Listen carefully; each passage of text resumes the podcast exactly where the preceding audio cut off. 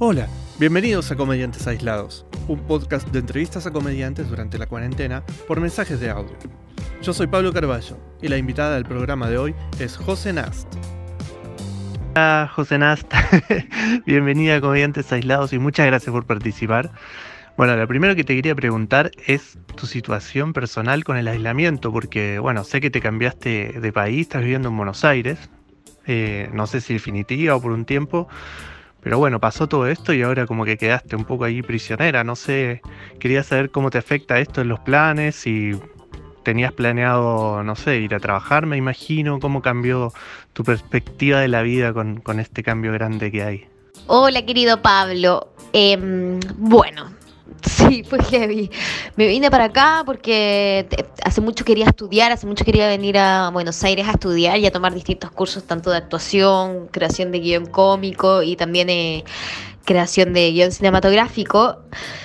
Y mi novio es de acá, mi novio es, de acá de Argentina. Entonces me lo había tomado súper tranqui, como bueno, me voy seis meses, tomo mis talleres. Em, había tomado de hecho uno anual pensando que ni siquiera lo iba a poder terminar. Y me vine, pero igual me había venido con mi gato. Igual estaba preparada como, como para quedarme seis meses, ¿cachai? Mínimo. Y poder viajar a Santiago hacer mis otros trabajos porque yo soy locutora de, radios en, Chile, soy locutora comercial. Pero mi trabajo ya se podía hacer por remoto, entonces yo ya trabajaba, yo ya teletrabajaba igual desde antes. Pero ahora, claro, estoy acá, eh, no pude salir del país en el momento como para renovar mi visa, porque no había postulado ninguna visa pensando que siempre iba a estar entre Chile y Argentina, y estoy muy ilegal. Eh, pude seguir estudiando, gracias a Dios, con los cursos porque los tenía pagados y todo se ha cambiado a Zoom. Estoy haciendo clases de teatro por Zoom, que es una locura. Eh, pero los de guion son más fáciles y, y, en eso estoy nomás, pues me quedé aquí varada. Eh, igual, claro, supuestamente yo iba a viajar en abril y, tenía otro viaje para mm, agosto, que ahí ya iba a ver si me devolvía de una Chile. Y ahora, después de que quebró la TAM, me estoy metiendo los puntos de la TAM por la raja nomás. ¿Qué voy a hacerle? Pero bastante bien igual. No, mira, ¿sabes qué? No me puedo quejar. Porque Argentina está, está mejor que Chile en este sentido, ¿cachai? Como eh, siento que han sido bastante ordenados en, en, cumplir la cuarentena. Están todos bien guardados, ¿cachai? Y estoy con el amor. Antes estaba, antes yo, yo era muy visionaria. Antes mucho sexting porque mi valor era del extranjero. Creo que ahora todo está en eso y a mí me tocó cuarentena de amor. Qué heavy, se te cambiaron todos los planes, pero yo creo que se intensificaron, ¿no? Porque bueno, ahora no te queda otra que estar ahí eh, haciendo todos esos cursos online y todo. Y me pregunto si con tanta actividad que me imagino tenés, o eso entendí, eh, ¿te pasa que no sé, tenés que entregar algo, un texto y tenés un vacío creativo, no sabes qué escribir. ¿Qué haces en esos casos? Fumar marihuana. Eh, algo bonito que me pasó acá es de que pude pasar semillas por la frontera y, planté. Y justo cuarentena y todo eso se vino re fuerte cuando coseché. Así que no te voy a mentir. Eh, fumar marihuana. Fumar marihuana, pero también uno de los cursos que estoy tomando, estoy tomando uno con Félix Buenaventura, que me sirvió un montón porque tiene, eh, tiene muchos ejercicios para soltar la cabeza y, empezar un poco a no juzgarse tanto en el momento de escribir, no buscar una idea que sea demasiado interesante o perfecta, eh, sino simplemente tirar ideas, tirar ideas, tirar ideas porque además estamos todos encerrados, entonces hasta cierto punto eh, va a ser difícil probar las ideas, ¿cachai? Eh, entonces creo que ahora es un buen momento para que uno deje de juzgar y, y empezar a tirar. Otra cosa que eh, me di cuenta de que en este momento también sirve es Twitter. Yo creo que Twitter es un lugar donde uno puede ir tirando ideas y probando chistes así, o premisas, no chistes. Yo no soy tan buena para crear chistes eh, con la métrica del chiste, como la premisa remate. No, yo soy de relato. O sea, estás ilegal en Argentina y aparte pasaste semillas de marihuana por la frontera. o sea, si alguien escucha esto relacionado a la ley, estamos todos cagados. y, escúchame, con eso de, claro, probar material está, difícil. Twitter, sí, claro, depende mucho de los seguidores, me parece. Pero viste que con el tema de los shows online, que ahora está lleno de shows online, sé que has hecho podcast y todo eso, pero shows así en vivo, no sé si hiciste, si te, si te llama la atención, si lo ves como una beta posible. Y viste que hay gente que dice que prueba chistes ahí online. No, no sé cómo es el feedback de probar un chiste online, si resulta o no. ¿Cómo lo ves eso, el tema de los shows en vivo y por internet? Yo lo encuentro bacán. Lo que pasa es que yo soy súper cobarde, entonces necesito ver que alguien se tiró a la piscina antes que yo y cómo funcionó. Y a veces tengo, siempre tengo miedo de que no haya público, que no llegue gente, lo mismo que me pasa presencialmente. Las cosas no cambian tanto. Eh, pero estoy, estoy muy a favor de que esto, creo que estamos viviendo una crisis y, mundial eh, y comunicacional que ya venía arrastrándose antes de la pandemia pero ahora está en su máximo punto y que lo vemos en, la muerte de la televisión como la conocemos, los contenidos on demand, eh, el internet y el streaming, ¿cachai? Entonces, en base a eso, creo que somos la crisis para que venga una nueva revolución. Así como eventualmente había como peste negra, revolución industrial. Nosotros somos como COVID, revolución digital o una cosa así. Revolución de... ¿Sabes qué es lo que me gustaría que apareciera ahora? El holograma, como... un artista para holograma, ¿cachai? Estoy a favor de que se haga. Se tiene que hacer todo. Somos. ¿Sabéis qué? Por otro lado, somos pioneros igual en esto del show online. Y si alguien quiere probar chiste y la gente eh, quiere verlo y pagar por eso, bienvenido sea. Ojalá siempre tratar de no engañar a nadie, hacer lo mejor posible un show, no cobrar caro ahora que no sabemos cómo se hace. Eh, hay que tratar de cobrar barato. Y mm, yo, por ejemplo, lo primero que estoy haciendo es una obra de teatro con otra comediante que yo quiero mucho, que es una improvisadora que se llama Fernanda Gariaga y que vive en Madrid. Y toda la vida nosotros habíamos querido trabajar juntas, pues, pero ella vive en Madrid. Y ahora me dijo, oye, estoy haciendo obra online, hagámoslo juntas. Y fue como, ya, sí. El director está en Chile, yo estoy aquí en Buenos Aires, ensayamos obra Chile. Es súper gracioso, pues. Nosotros son puras diferencias horarias. Eh, y bueno, y vamos a intentar sacar una obra de teatro que va a estar por Chile Comedia, atento. Ah, eh, que es un texto de un uruguayo además, entonces se volvió todo muy cosmopolita. Y, y bueno, y ahí intentar ver también cómo, cómo es actuar frente a, al streaming también, ¿cachai? No, yo estoy a favor. Yo soy un poco cobarde, pero creo que van a salir cosas buenas. Hay que hacer, uno necesita la gente que se tira primero, necesita la primera línea de la comedia. Oh, qué bueno lo de la obra. Bueno, el otro día justo, bueno, hablando del tema, aprovecho, eh, vimos una obra de teatro acá con, mi novia por, por streaming que la hace el GAM. Está Natalia Valdebenito, Héctor Noguera, está bien buena. Interesante ver una obra de teatro en vivo, por Zoom. Así que no, muy loco. Bueno, ojalá que esté buena la de ustedes, la quiero ver. Nada, espero que salga bacán. Y hablando, bueno, obviamente cambió el paradigma, ya como que el futuro se aceleró, más allá de los hologramas, como que esto iba a pasar quizá en algún momento, ¿no? Pero como hay algo que extrañes igual de salir, porque más allá que esto está bueno y que todos le estamos buscando como la vuelta, eh, algo me imagino, no sé, extrañarás de la libertad de poder salir. Y otra cosa que hayas dicho, sabes que no está tan malo estar encerrado después de todo, no sé, algo que al principio ya has dicho o pensabas que iba a estar malo, pero le encontraste la vuelta. ¿Qué echo de menos? Echo de menos los traslados, ¿sabes? Echo de menos los viajes, de ir de un lugar a otro, más allá de estar en, otros lugares, ¿cachai? Echo de menos ver calles pasar, echo de menos ver tránsito, eh, viajar, el viajar, como incluso desde el transporte público, de tomarse el metro, de eh, pasear a veces, los espacios público Eh, son lo que más extraño, los tránsitos, de verdad. que son los lugares donde uno no pensaba tanto, o las eran transiciones. hoy en día al estar hiperconectado no hay transición entre un Zoom y el otro, o entre una reunión y el otro. Está todo aquí. Eh, ese es el problema de sentir que está todo aquí. No necesito salir de este lugar. Y era bacán eh, transitar. ¿Y qué más? Em, que algo que al principio era como, mm, no está tan bueno. ¿Sabes qué he descubierto? Que amo jugar videojuegos. Me gusta un montón. Y yo tenía una Switch que me había comprado en Chile cuando tuve dinero. Pero solo tengo dos juegos, Donkey Kong y, y otro eh, que se llama Uy, no me acuerdo. Uy, perdona, yo consumo mucha marihuana, se me fue. The Afterburn of Isaac, así se llama. Y. No, The Bending of Afterburn, una cosa. Estoy hablando muy mal, perdón. Aquí lo tengo. The Binding of Isaac Afterbirth. Una cosa así. Bueno que se trata de un niño que su madre piensa que es el anticristo y lo eh, mete al subterráneo y ahí lucha con muchos eh, monos distintos para convertirse efectivamente en el anticristo. Y, pero bueno, nada, como que me dan ganas de ser el gamer. Digo como, bueno, hay que cambiar el, el rubro.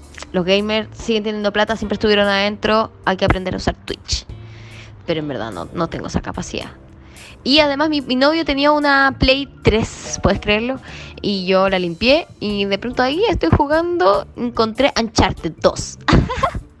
Así que está bastante bueno eso. Como que pude justificar algo que antes no me daba el espacio, quizás desde un, prejuicio femenino, de estar todo el día jugando para pasar una etapa de mi juego de video. Y ahora que no tenés esos tiempos de transiciones, eh, bueno, en micro, en metro, no sé, quizá usas los videojuegos como ese tiempo de transición de estar haciendo algo diferente al, día a día. Pero, mm, ¿te pasa que, no sé, has hecho algún tutorial o alguna cosa nueva? Sé que estás haciendo muchos cursos, pero me refiero a algo que no habías hecho nunca. Viste que mucha gente empezó a hacer, no sé, o a cocinar que nunca había cocinado, o a hacer, no sé, talleres de bordado, gimnasia, yoga. ¿Hay algo que hayas dicho, no sé, ahora que tengo tiempo voy a hacer esto para despejarme, para salir un poco de esta rutina del encierro? Algo que sí nació aquí en la cuarentena fue un podcast como queríamos hacerlo, como se nos dio la regalada gana. Porque mi pareja también es comediante acá en Argentina, Pablo Picoto, bueno, en el mundo también, pero es conocido acá en Argentina. Y mm, dijimos, vamos a hacer un podcast de, de conversación, que nos gusta mucho conversar, qué sé yo, y se llama El Pipazo del Día porque bueno, es canábico, o eso es lo que mm, un poco activaba que la conversación pudiera ser eh, muy muy libre eh, y que su hilo conductor pueda ser incluso un poco lisérgico y esa es la licencia que nos dimos al estar creando un podcast en cuarentena. Al principio era uno al día, eh, después nos dimos cuenta que era mucho trabajo porque lo editaba yo y además que tratábamos de que fuera súper tridimensional, no sé, pues por ejemplo todos los días tiene una portada distinta, em, la entrada es distinta, la cortina de entrada siempre tiene que ver con algo que se habló en el capítulo. Las descripciones de Spotify todas tienen una pildorita al final, que es un link que te ponemos que también tiene que ver con algo que hablamos en el capítulo. Y las descripciones también siempre son historias que desentrañan o aclaran algo que se habló en, en el capítulo, que además son capítulos de nosotros dos paseando, haciendo el aseo, yendo a comprar. Eh, todo lo grabamos con un iPhone suena muy bien, pero era un poco sentir el viaje sonoro, nos dimos un gusto y estamos muy contentos con eso. Eh, porque igual tejer yo ya tejía, yo ya cocinaba y era muy de así, ¿cachai? Uno, uno es actor, actor y comediante, igual era medio freelance, igual pasé caleta de rato en la casa. Sí, buenísimo que pudieron hacer algo entre los dos y buen invento al final. Sí, lo escuché el podcast, está, está re bueno, harta, harta pega igual harta pega hacer algo distinto en cada capítulo. Em, ¿Y qué crees en cuanto a generar material? Cuando haces material, eh, ¿lo haces pensando en el público? ¿Lo haces pensando solo en vos? Obviamente este, ese podcast es un gustito, me imagino que lo hicieron porque ustedes tenían esa necesidad, pero cuando haces material pensás en, no, esto va, va, a pegar, no va a pegar, va a vender, es comercial. ¿Vas por ese lado o no te importa nada? ¿Lo haces solo porque te gusta o hay un equilibrio? ¿Cómo manejas ese tema? Es heavy esa pregunta, porque eh, yo no soy, por ejemplo, una comediante que viraliza con facilidad. Eh, si bien trabajo con gente que lo, que lo hace, eh, no... Yo no soy...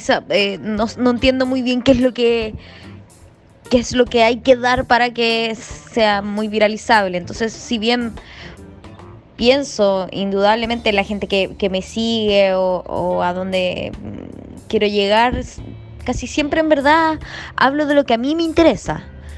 Em, sí, hablo de lo que a mí me interesa, de lo que a mí me da risa. Trato, y trato de ser muy honesta y muy sincera en mostrarte lo que a mí me interesa y lo que a mí me da risa. Y también creo que eso te hace un poco más eh, de nicho, quizás a veces te hace un poco más... Eh, es más difícil que te, que te siga mucha gente porque tus contenidos hasta cierto punto se defiende, te defienden más a ti como autor nomás. Em, pero eso, creo que siempre hay que pensar en el público, creo que siempre hay que pensar en el público. Eh, pero no se puede crear pensando en el público, porque si no lo único que uno va a hacer es reproducir lo que ya funciona. No vas a crear nada nuevo por temor a que no le guste. Y eso te yo creo que eso o te seca o te vuelve una fábrica de algo y y, y es válido. Pero yo no lo soy igual. Igual me hubiera gustado viralizar más, pero, pero tampoco soy buena para eso. Voy creando hashtags, voy creando programas. Si te das cuenta, todos mis programas son todos muy volados en base a, a mi déficit atencional eterno o la gente con la que creo esto, esto estos mundos como la Palomosa, la Romy, eh, la Subo Paso. La Subo Paso igual para mí es la que más más estructura me ha dado, por ejemplo, y la Pauloli con Mercurio Retrógrado, que es un podcast de noticias que tenemos, eh, martes, miércoles y jueves por eh, Holística Radio. Una radio online. Y con ellas, claro, e, ellas ya tienen un formato de hacer las cosas, pero por ejemplo a mí se me ocurren secciones todo el rato y me dan las posibilidades de probarlas. Las que funcionan se quedan, las que no funcionan se van. Eh, y eso tiene que ver con la respuesta del público, de cómo funciona. Pero no se van creando solamente para el público. Se van creando la necesidad de qué es lo que quiero comunicar y cómo lo quiero comunicar. Eh, ahora, es más difícil estando sin público. Pero bueno, redes sociales te sirven para eso. Claro, entiendo un poco que, es un equilibrio entre lo que a uno le gusta hacer y ojalá eso prenda y le guste a la gente y genere seguidores. Yo creo que esa es un poco como, como la clave, ¿no? No perder tu, originalidad y tu manera de ser y aparte que eso le gusta a la gente sin, sin venderte. Demasiado, pero bueno, siento que un poco va por ahí, ¿no?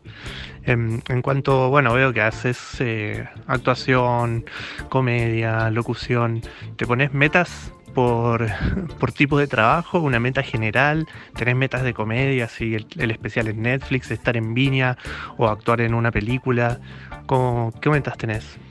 mí lo de ponerse meta en esta época, porque estamos viendo la caída del neoliberalismo. Del capitalismo, digámoslo. Que, es cuático, entre audio y audio ha caído como Anonymous, el Vaticano, Trump, o sea, no, pues, Anonymous no cayó. Eh, o sea, perdón, lo dije en muy mal orden, como que Anonymous hizo que cayera Trump. ¿Caerá Trump? No sé, está en un, en un búnker. Bueno, en fin, la pregunta que me había hecho, si uno se pone metas, sí, por supuesto. Ahora, metas grandes, muy grandes si me pongo, pero también... Eh, pero también me pongo metas muy asibles, que sean cortoplacistas, eh, sobre todo cuando es un mundo que cambia y también para, que uno no le duela tanto, ¿cachai? Viña del Mar, por ejemplo, Nunca para mí fue un, lugar eh, que me llamara la atención en primer lugar porque no era un lugar donde iban las comediantes mujeres. Empezar después a ir, pero el tener el juicio que tenéis que pasar solamente por querer ser mainstream a veces, eh, no sé si yo la podría soportar, ¿cachai?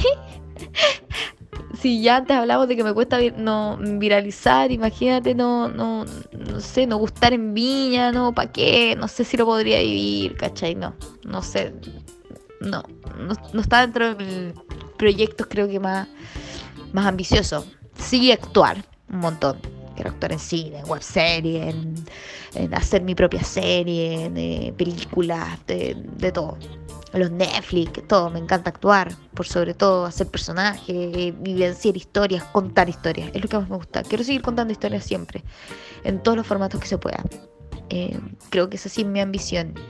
Y como locutora me encantaría tener un programa de radio en radio. Ahora tengo programas de radio en eh, holística y los amo, pero tengo algo muy conservador eventualmente en mi vida de la radio y me encantaría tener un franjeado en una FM. pero estoy feliz igual con mis programas de radio, pero sí, sí me gusta algo de la radio antigua, de los tiempos, del programador, de, de eso. Eh, y no, y, seguir, actuando y poder hacer especiales. Me encantaría tener un especial de comedia eventualmente. Ahora estoy cagada de susto porque digo, ¿qué hace reír a la gente? Lo mismo que hablábamos antes, ¿dónde lo probamos? en redes sociales. Pero bueno, eso. eso. Quiero contar historia. Quiero ser personaje. Filo. Personajes distintos, que a uno le toca hacer cosas distintas. Eso es lo entretenido de ser actor. Eh, que a veces te den algo que es como, oh, pero está, eh, esto está tan lejos de mí y uno tratar de, de acercarlo lo más posible. Em, y para eso te recomiendo, eh, bueno, las series web. Ah, puedes ver mi trabajo en YouTube.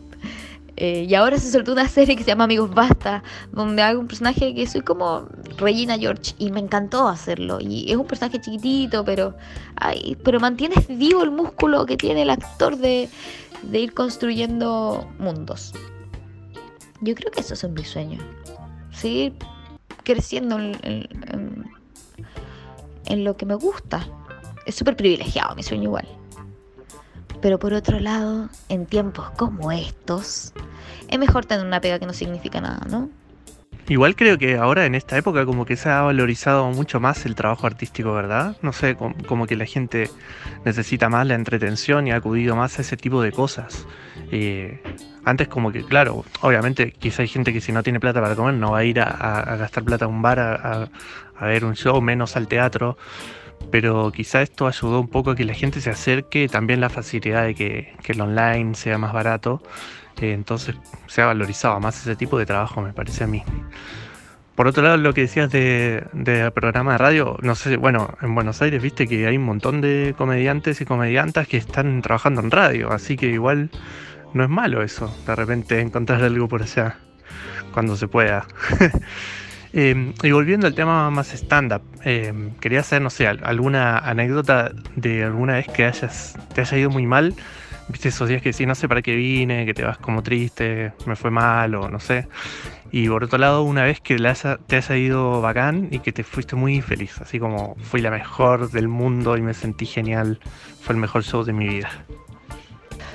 Uh, yo partí haciendo stand-up de una forma bastante particular. Partí los primeros monólogos los hice en televisión, en el, en el Club de la Comedia. Nunca antes, me, nunca me había parado en un bar jamás. Hice un casting entre el Club de la Comedia con un monólogo que yo había escrito para ese casting. Entonces creo que uh, eso fue lo más difícil. creo que ahí era porque si bien subieron creo que cinco monólogos míos nomás, eh, era muy difícil porque tenías que competir con todos los que ya eran originales del club y tú hacías el tuyo y si se reían si estaba bueno te lo subían, si no, no. Y creo que ahí me acuerdo un día que no pasó nada, que mis compañeros no se reían, que la gente que eran reidores, estaban hechos para reírse, no se reían. Creo que fue el segundo monólogo que presenté, porque el primero me había ido bien, fui como la única que le fue más o menos bien, entonces estaba un poco confiada y el segundo ya hablaba de un poco yo quería hablar, eh, había partía el monólogo hablando un poco, me acuerdo de Simón de Uruguay, por supuesto que le cayó a todo el mundo muy mal, el feminismo, todavía como que no... El director era Alex Hernández, entonces fue todo horrible, oh, horrible, horrible. Eh, el director me decía, me cambio de canal. No, fue horrible, horrible. Y que me haya ido muy bien. me acuerdo una vez que cuando ya se había acabado todo el show eh, del Club de la Comedia, ya nos habían echado a todos, y a mí por casualidad me invitaron, porque necesitaban a otra mujer, estaba Paloma Sala, a un show que se hacía por primera vez masivo, con muchos comediantes, Felipe Bello, Copano, estaba el Yoyo, que no era tan conocido, pero estaba Lucas, eh, Sucía, eh, la Paloma Sala y otro, otro amigo que es del, que es porteño, eh, ay, no me puedo acordar del nombre. Ay, me siento tan mal ahora que no me puedo acordar del nombre de.